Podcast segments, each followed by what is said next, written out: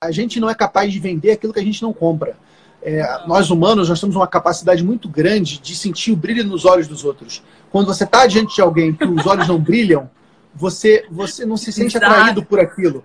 Você fala, porra, peraí, se essa pessoa está querendo me, me falar de algo que ela não vibra com isso. Então, assim, a sua vibração, o brilho nos olhos, a forma como você fala sobre algo, é determinante para o cliente decidir se vai ficar com você ou não.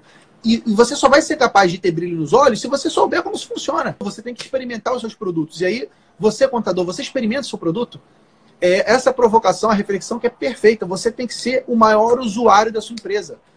Você tem que ser aquele cara que sabe tudo que acontece na sua empresa, de bom e de ruim. Porque só assim você vai conseguir convencer o teu cliente, o teu futuro cliente, a estar com você e manter o teu cliente atual com você. Você sabe, né? O, serviço contábil é igual um casamento. Se você não dá assistência, você perde para a concorrência. Então você tem que estar lá sempre comparecendo. Você tem que estar lá sempre perto dela, dela, desse cliente. Enfim, temos que ter aí. O contador tem que ser o maior provador dos seus serviços e está na hora do contador. Essa é a bandeira que eu levanto.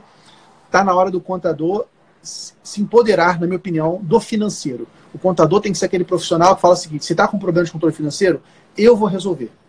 Porque a maior dor das empresas é o controle financeiro e essa crise está evidenciando isso, está abrindo uma ferida exposta do, do, problema de gestão financeira das empresas no Brasil. Está na hora dos contadores se anunciarem como os, os médicos que vão resolver esse grande problema.